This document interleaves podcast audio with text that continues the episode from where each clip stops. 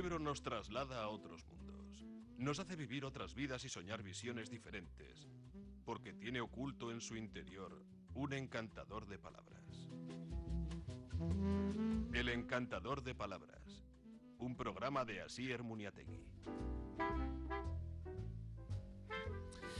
Kaixo, atzaldeon, zer modu ongi etorria gaur amairugarrena betetzen dau e, urtarrilak eta zuekin bat eginek gaur euskal munduan e, murrilduko gara, batez ere, ba, begiak zabalduko zeizkizue e, hortxe dagoelako liburua, literaturari buruzko elkarrizketa bat, irati Jimenezek idatzia eta elkarren plazaratua, eta ensaio zoragarria, eta hortxe dago Kijoteren, e, bueno, ba, irudiarekin, eta Ramon Bustamantek hitz egin dago irek, irati Jimenezekin eta bereren e, lana handakartzuegu. Buenas tardes, amigas, amigos, bienvenidos esta tarde al Encantador de Palabras, la sintonía de Red Popular, para hablar de libros, de literatura. Hoy en el mundo Euskaldun con Beguiak Zabaldu Seizkizue, se os han abierto, se os abrirán los ojos de alguna manera, ¿no? Despertaréis, bueno, se puede traducir de muchas maneras. Eh, una entrevista sobre la literatura. Bueno, pues Irati Jiménez lo ha escrito y bueno, pues eh, mm, en contra de que pensemos que los ensayos a veces tienen cierta um, eh, frialdad, bueno, pues ella ha cogido pues eh, a las letras vascas y bueno, con calor y bueno, decir, eh, proponer algunas soluciones, identificar mm, cuáles son los errores, etcétera. Y con ese calor, bueno, pues nos lleva a las lectoras y a los lectores a, bueno, pues a leer con ánimo este, este debate, eh, bueno, pues este ensayo. Bueno, el debate seguramente lo abrirá y también este libro dará mucho que decir, porque que nos digan las cosas que no nos gustan, sobre todo a los autores, las autoras de sus obras, pues tampoco suele ser, bueno, pues fácil de aceptar. Begiak zabalduko zaizkizue, se os abrirán los ojos, os daréis cuenta, despertaréis, caeréis en cuenta, con esa traducción. Nuestro querido compañero Ramón mm, Bustamante entrevista a Irati Jiménez. Aprovechamos esa entrevista aquí en el Encantador de Palabras. Irati, zenbat alditan irakurri duzu El Quijote? askotan, askotan, bere sasoian institutuan zatika, eta egia esan, oroitzapen askorik ez daukat, ez ere gustatu izan dena, eta gero e, begiak zahalduko zaizkizue idatzi baino lehen eta idazten ari nintzela, askotan, parte batzuk batzuk. Parte batzuk lau bosei aldiz imaginatzen dut, eta osorik bastak biru aldiz. Zure arreta Begiak zabalduko zaizkizuen literaturari buruzko elkarrizketa bat. Irati, Jiménez. Esta baida. Hace falta reflexión, hace falta ensayo. Bueno, en torno a todo esto, ¿no? La literatura, bueno, también el periodismo probablemente, ¿no, Irati? Sí, hace falta, yo creo, y, ya que el título es Begiak zabalduko zaizkizue, hace falta caminar con los ojos abiertos y leer con los ojos abiertos y conversar, yo creo, con la literatura y con lo que leemos, en lugar de, yo creo que aceptamos lo que leemos como si siempre emanara de una autoridad, eh, digamos, infalible y que sabe perfectamente lo que está haciendo y, por tanto, ha ejecutado su plan inicial eh, con plena conciencia, digamos. Y eso no es cierto. Eh, tal y como nos advierte el propio Cervantes en el prólogo del Quijote, el, el autor de, y durante todo el Quijote en realidad, el autor de una obra es tan falible como cualquiera y puede, desde saber perfectamente lo que está haciendo, tener las mejores intenciones de hacerlo perfectamente porque conoce el tema y- y lo está intentando explicar, hasta todo lo contrario, puede estar hablando sin, sin conocimiento del tema, aunque pretenda eh, tenerlo, puede ser un fraude, puede ser, cabe todo el espectro humano, no puede tener intenciones innobles, incluso de engañarnos. Y por tanto debemos conversar con el texto escrito, en el periodismo tú lo has dicho, y en la literatura, eh, y hacerle preguntas y, y no y, y leer lo que decía, y leer con los ojos abiertos. Mm, Espíritu crítico a la hora de mm, recoger y hacernos con la información. La galaxia Gutenberg eh, parece que posibilita y da más camino a ello, pero con esto de la red de redes, internet y demás, el que nos engañen o el que nosotros mismos nos autoengañemos parece que es más fácil. Sí, nada, si lo pensamos un poco realmente, eh, nada es más barato que las palabras, que son gratis, ¿no? Entonces, la forma más, más humana también si lo pensamos, ¿no? Porque tampoco falta pensar desde un lugar de juicio, pero eh, de engañar a alguien es eh, decirle una cosa que sea mentira. Es decir, nosotros si por ejemplo eh, hacemos algo heroico, vamos a pensar, ¿no? Y lo hemos hecho de verdad, es posible que haya de ese acto testigos, por ejemplo, ¿no? Si salvamos a alguien de, morir ahogado, pues por lo menos esa persona lo puede contar. Pero si nosotros queremos que la gente tenga, por ejemplo, de nosotros una visión heroica y no hemos hecho nada heroico, la única forma de que circule esa historia es que mintamos.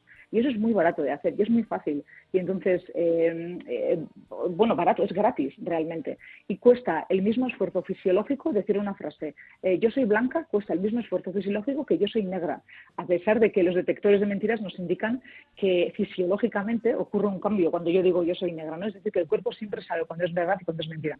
Y, y por tanto, abundan muchísimo las mentiras. Y como decías, las redes sociales pues han creado han democratizado la palabra escrita, más que democratizar la palabra escrita, han democratizado, digamos, tener una tribuna pública desde la que dirigirnos a, quien sea. Y entonces eh, nos ha igualado en ese sentido a los periodistas profesionales, medios, con, con, los ciudadanos y con las ciudadanas. ¿no? Y entonces es verdad que eso ha puesto crea enormes oportunidades eh, en todos los sentidos, también enormes oportunidades de defraudar efectivamente. Cualquiera puede mentir sobre sí misma o sobre sí mismo y es un terreno abonadísimo para decir cualquier cosa.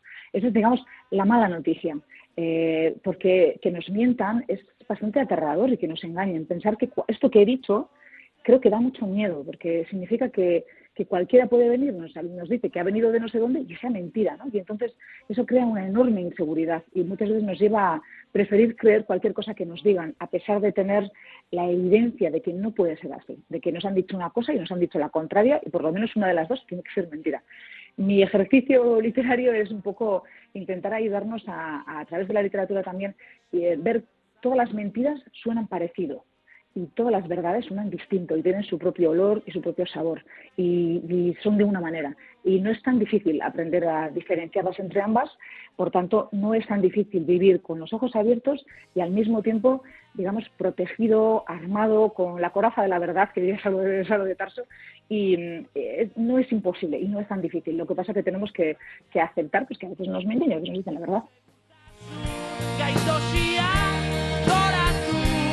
Begiak zabalduko zaizkizuen literaturari buruzko elkarrizketa bat, Irati Jiménez. Son 300 páginas, más o menos. Mm, esto de mm, que nos engañen y sobre todo el dejarnos engañar, eh, bueno, puede ser eh, ya no un drama, sino incluso una tragedia, el comienzo del final en la sociedad. Sí, Sí, porque, bueno, el título, por ejemplo, original de, de Guía de Cosas se os abrirán los ojos, si será algo importante para la humanidad aprender a distinguir entre la verdad y la mentira, si nos dará miedo eh, que nos mientan, que esta frase, digamos, que uso para el título de mi libro, viene nada menos que de la Biblia y del libro primero de la Biblia, del Génesis. En el libro primero eh, cuando preparaba este libro, para mí leí muchísimas cosas y de las más variadas, desde la correspondencia de José Martí hasta, hasta la Biblia, por ejemplo, que voy a decir ahora. Y, y en ese mito original de la Biblia que todos conocemos o creemos conocer, se nos ha dicho pues que, que, hubo una serpiente en el paraíso y la serpiente eh, le tienta, digamos, a Eva para que coma de la manzana que prohíbe ella de comer, ella come de la manzana, después también se nos ha dicho que engaña, digamos, o tienta ella a Adán para que la coma, y por tanto desobedecen a Dios y Dios enfada muchísimo y los expulsa del paraíso. Pues eso no es exactamente el mito, no es mentira, pero no es exactamente la verdad.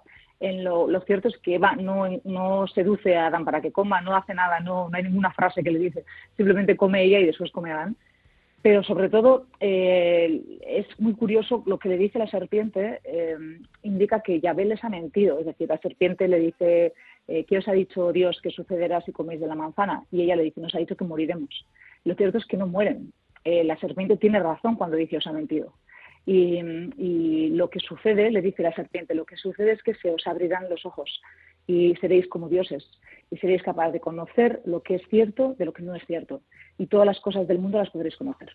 Y entonces por eso bebe eh, come Eva y se le abren los ojos efectivamente y lo primero que ve es que no es, es que está desnuda.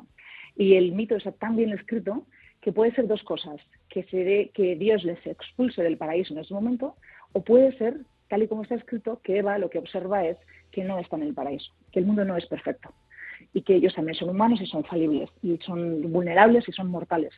Y ese me pareció precioso cuando, cuando lo leí, bueno, me pareció muy parlante, muy interesante, ¿no? Para empezar, porque indica que el primer pecado de la creación, si seguimos el mito, no fue que Eva desobedeciera, que es el pecado de la libertad, sino que Dios mintiera. Y, entonces me pareció que era muy parlante para el libro, me gustó mucho y mm, pienso que la literatura puede ser un poco la serpiente, es un poco mi reivindicación, ¿no? Es decir, que nos puede valer, aunque no necesariamente, pero nos puede valer para comprender mejor la realidad, porque al final un ejercicio literario, un libro, si está bien hecho, que no siempre, pero si está bien hecho una novela, por ejemplo, em, eh, si está bien construido el mundo ficticio de la novela, eso significa que encaja bien en el mundo real que los personajes de la novela, por ejemplo, se comportan como si fueran personas de la realidad, ¿no? Y cuando y cuando ponemos la novela, digamos, el calco de la novela sobre la realidad, la realidad se revela un poco. Esa sensación que yo creo que muchos eh, oyentes habrán tenido un montón de veces, estás leyendo algo que es uno de los grandes placeres de la literatura, leyendo una frase y dices, jo, esto, esto es exactamente así como sucede en la vida real. Yo no, lo había, no le había puesto palabras a lo mejor, pero esta frase ya nunca la voy a olvidar, porque a partir de ahora tal fenómeno, tal persona, tal cosa, la voy a ver siempre así, ¿no? Con estas palabras que me ha dado este libro. Y eso es muy poderoso.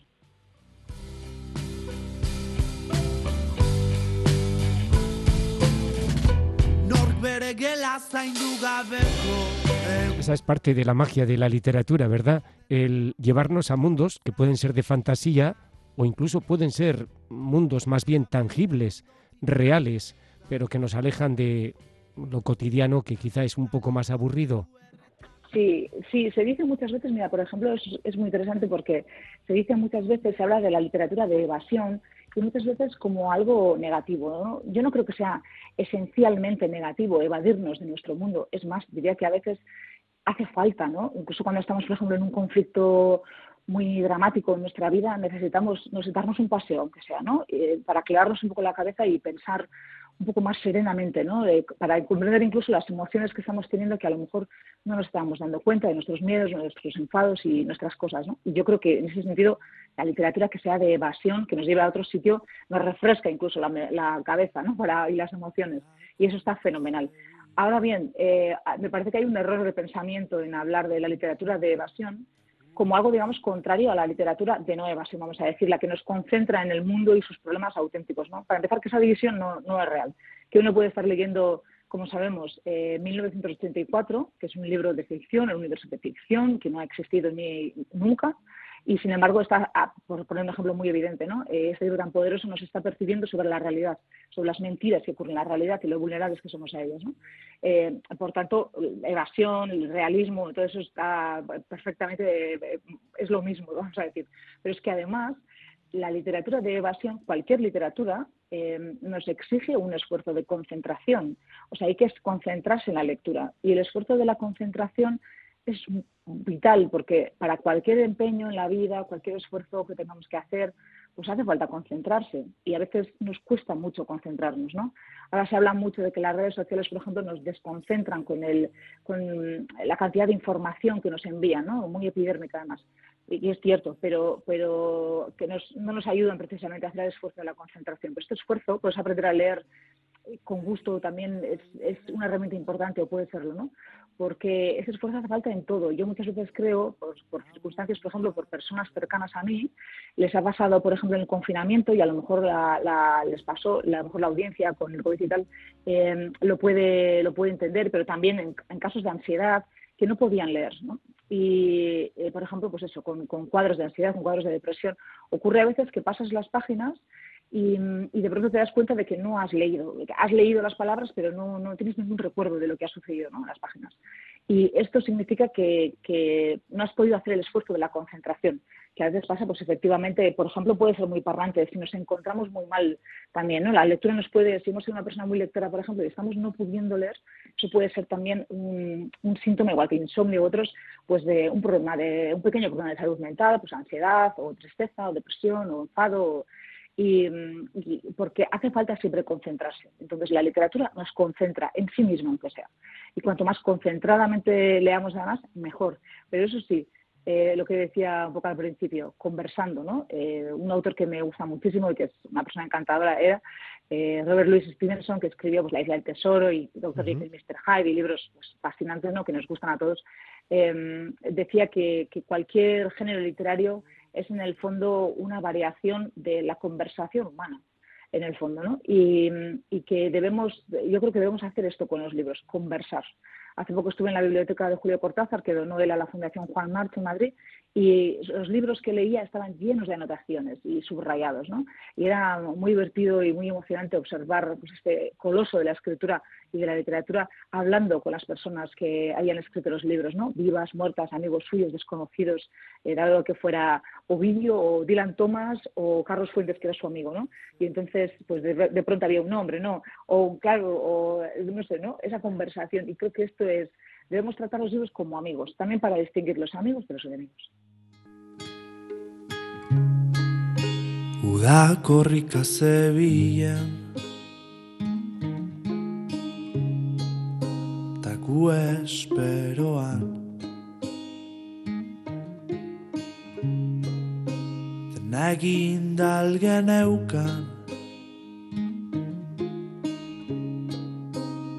Bukatu da Liburuak gure lagunak dira. Gure lagunak eta gure baliabideak ere. Liburuekin hitz egin, hausnartu. Izpilu bat e, balira bezala edo beraien aurrean gure burua ikusi. Zenbat alditan irakurri duzu 1984, mila beratzireun da larogeita lau, George Orwell, distopia al 100%. Eh, ba, ez dakit, osorik hasi eta buka euskaraz behin, eta gaztelaniaz beste behin, baina e, zati batzu, buf, Orwellen liburu horretako azken berrogei tamar, esango nuke horri aldeak, euskaraz irakurriten lehen aldiz, etxalapartarekin argitaratu zen Oskararen alden itzulpen zoreragarri batean, eta oraindik oraintxe bertan esan didasunean utzikara batera egin dit eh, akordatzea nola esaten duten mundu guztetak ikela horretan zer dagoen, ez? Nola orgulek eramaten gaituen torturaren tormentura eta eta e, konbentzitzen gaituen ni behintzat bukaeran, baietz, edo norren gainatu dezaketela, gainatu al gaituzkela, eta hobe dugula, esaten bezala, begiak zabalik bizi, e, ez, ez, ez estroposo egiteko nahi ez dugunarekin, eta benetan gure bizitzen, soberane asko bizitzak izateko, eta gure bizitzen erregitarrein izateko. Maitasuna tonaka. Gracias a los libros, gracias a la literatura en general, bueno, y gracias también a los periódicos y a los medios de comunicación en general, también gracias a la radio, podemos ser cada día un poco mejores como personas, como seres humanos. Bueno, de hecho, Irati, tú que también en esto del periodismo sabes un montón, eh, creo que también has comentado alguna vez, ¿no? Aquello de que, tal y como nos decían en la Facultad de Periodismo, la televisión no te deja margen para casi nada cuando eres receptor de sus mensajes. La radio sí, porque la radio es muy cálida. La radio sobre todo transmite eso, calidez, cercanía, tono de confianza, complicidad. Pero el medio que más activa el tono crítico es la lectura. En este caso sería el periódico o una revista también, ¿no?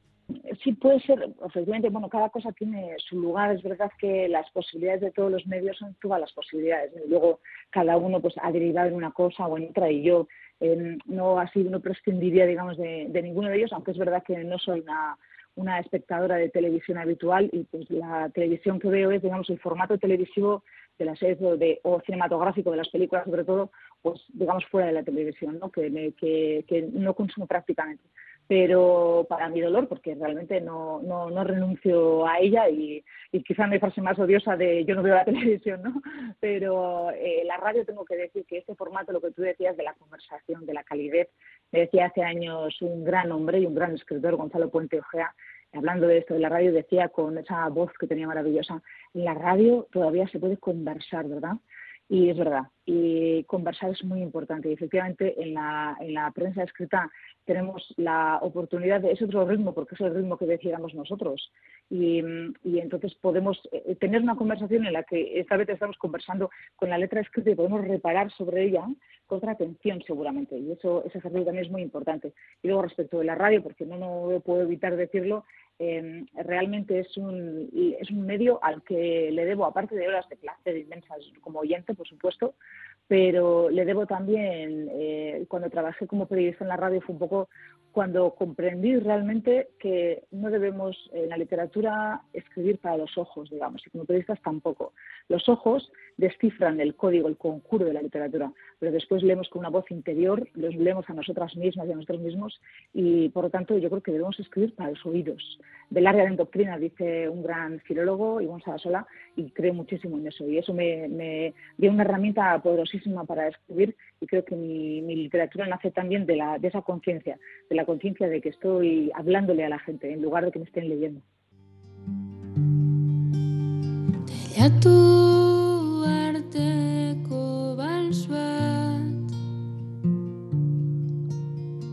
Pues aquí mirando a los ojos, conversando, charlando en la radio, en Radio Popular, Herri Irratia, con Irati Jiménez, periodista, escritora, investigadora, begiak zabalduko zaizkizue. Sí, con este libro aquí entre manos, literaturari buruzko elkarrizketa bat, editado por Elkar, eztabaida arloan. urrezko Ba, irati, irati Jimenez, placer bat izan da, benetan, ba, mila mila esker, iparrorratza irratzaiotik. Urrengo arte, nahi zune arte. Eskerrik asko, berdin. El encantador de palabras.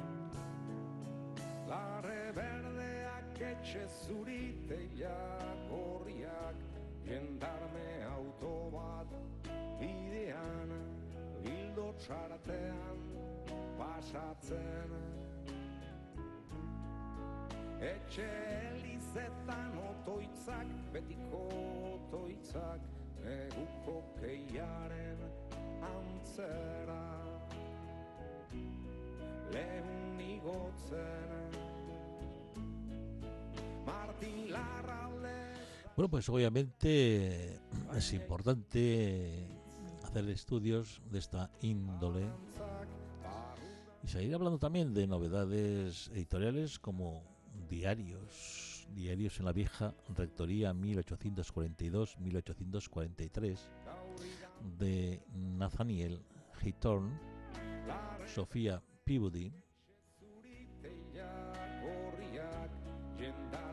por primera vez en castellano una cuidada edición a cargo de Lorenzo Luengo.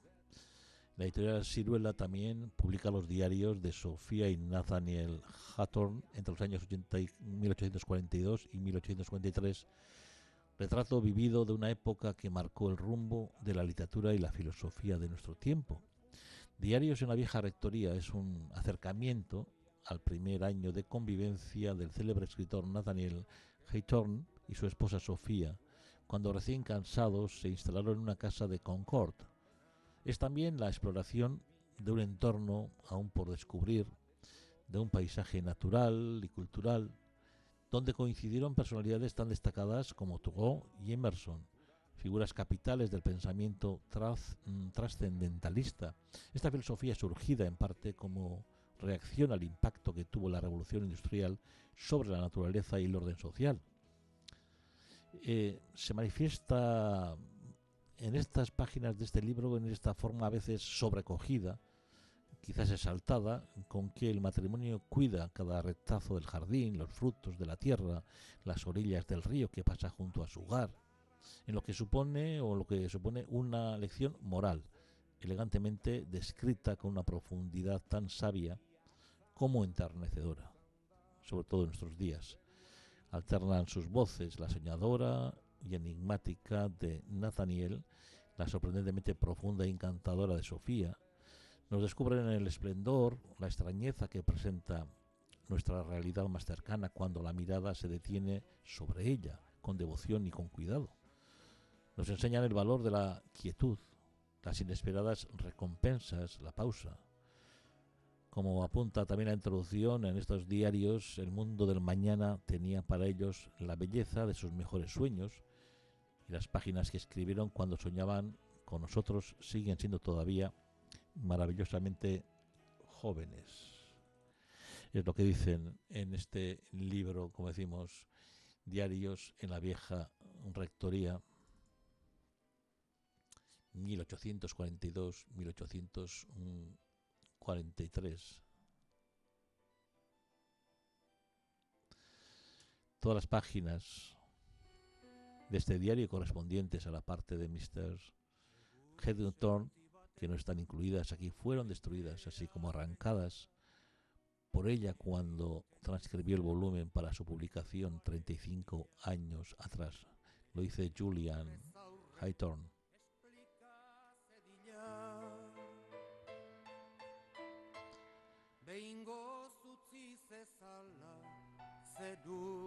isila. Zutaz maite, egina dut galde. 9 de julio, 5 de agosto. No podía comprender por qué cuando me reuní con él me dijo que había transgredido el derecho de tránsito al pisotear el césped todavía sin cortar y trató de convencerme para que regresara y así él no tuviera que violar su conciencia por hacer como yo. Fui un poco mala y no le obedecí, de modo que me castigó quedándose atrás.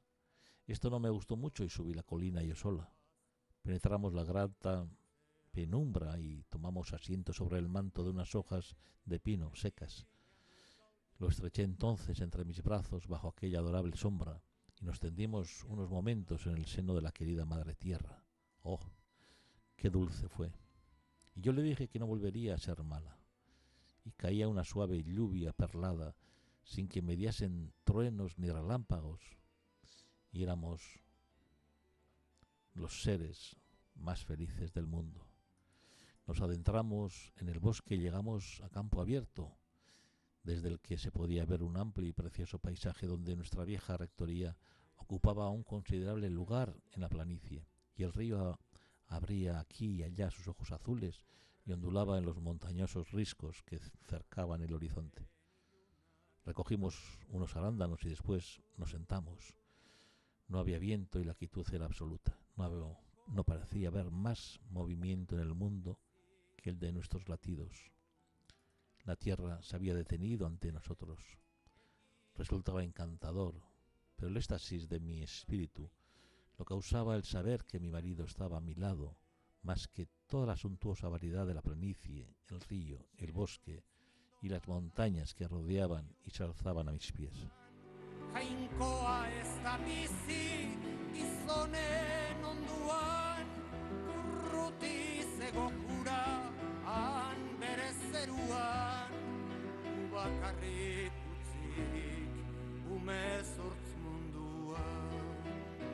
Zutaz maite, egina dut galde, zutaz maite, egina dut galde.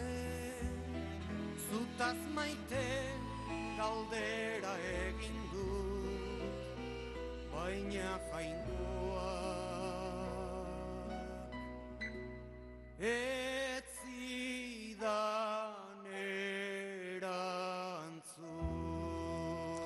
Bueno, pues los diarios y los diarios nos dicen que ya llega la luna, pero tenemos unos minutos para hablaros de bueno, pues de un legado también, que es el legado de Maud Donegal, el hijo superviviente. Dos novelas de misterio de Joyce Carol Oates. En este legado de Maud Donegal, Claire adopta cuando tenía apenas dos años, adoptada, eh, recibe de improviso una llamada para comunicarle que ha heredado una propiedad en la escarpada costa de Maine. La misteriosa legataria resulta ser su abuela paterna biológica, de la que nunca hasta entonces había tenido noticia, pero muy pronto lo que aguarda Claire a su llegada a la pequeña localidad de Cardiff le hará desear no haber contestado jamás al teléfono. La otra, el hijo superviviente, es Stefan, que logró salvarse cuando su madre, una reconocida poeta, mató a su hermana antes de suicidarse. Años después de la tragedia, cuando su padre vuelve a casarse, comienza para la joven esposa una nueva pesadilla, voces en el viento, un pozo y un ciego e inexplicable magnetismo hacia el mismo lugar en el que su día se extinguieron dos vidas. En las dos novelas cortas incluidas en este volumen, Joyce Carol Oates, una de las grandes figuras de las letras estadounidenses contemporáneas, rinde un magistral homenaje al género gótico con su fascinante capacidad para adoptar las más diversas formas y tonos literarios. El legado de Maud Donegal, el hijo superviviente. Esas dos novelas, con ellas nos vamos. Bien arte, talde guztien itzenean, hasier munetze inauguratu zuen. Jainko alagun musu handi batez, bien arte aio aio. Esan sentitzen dudana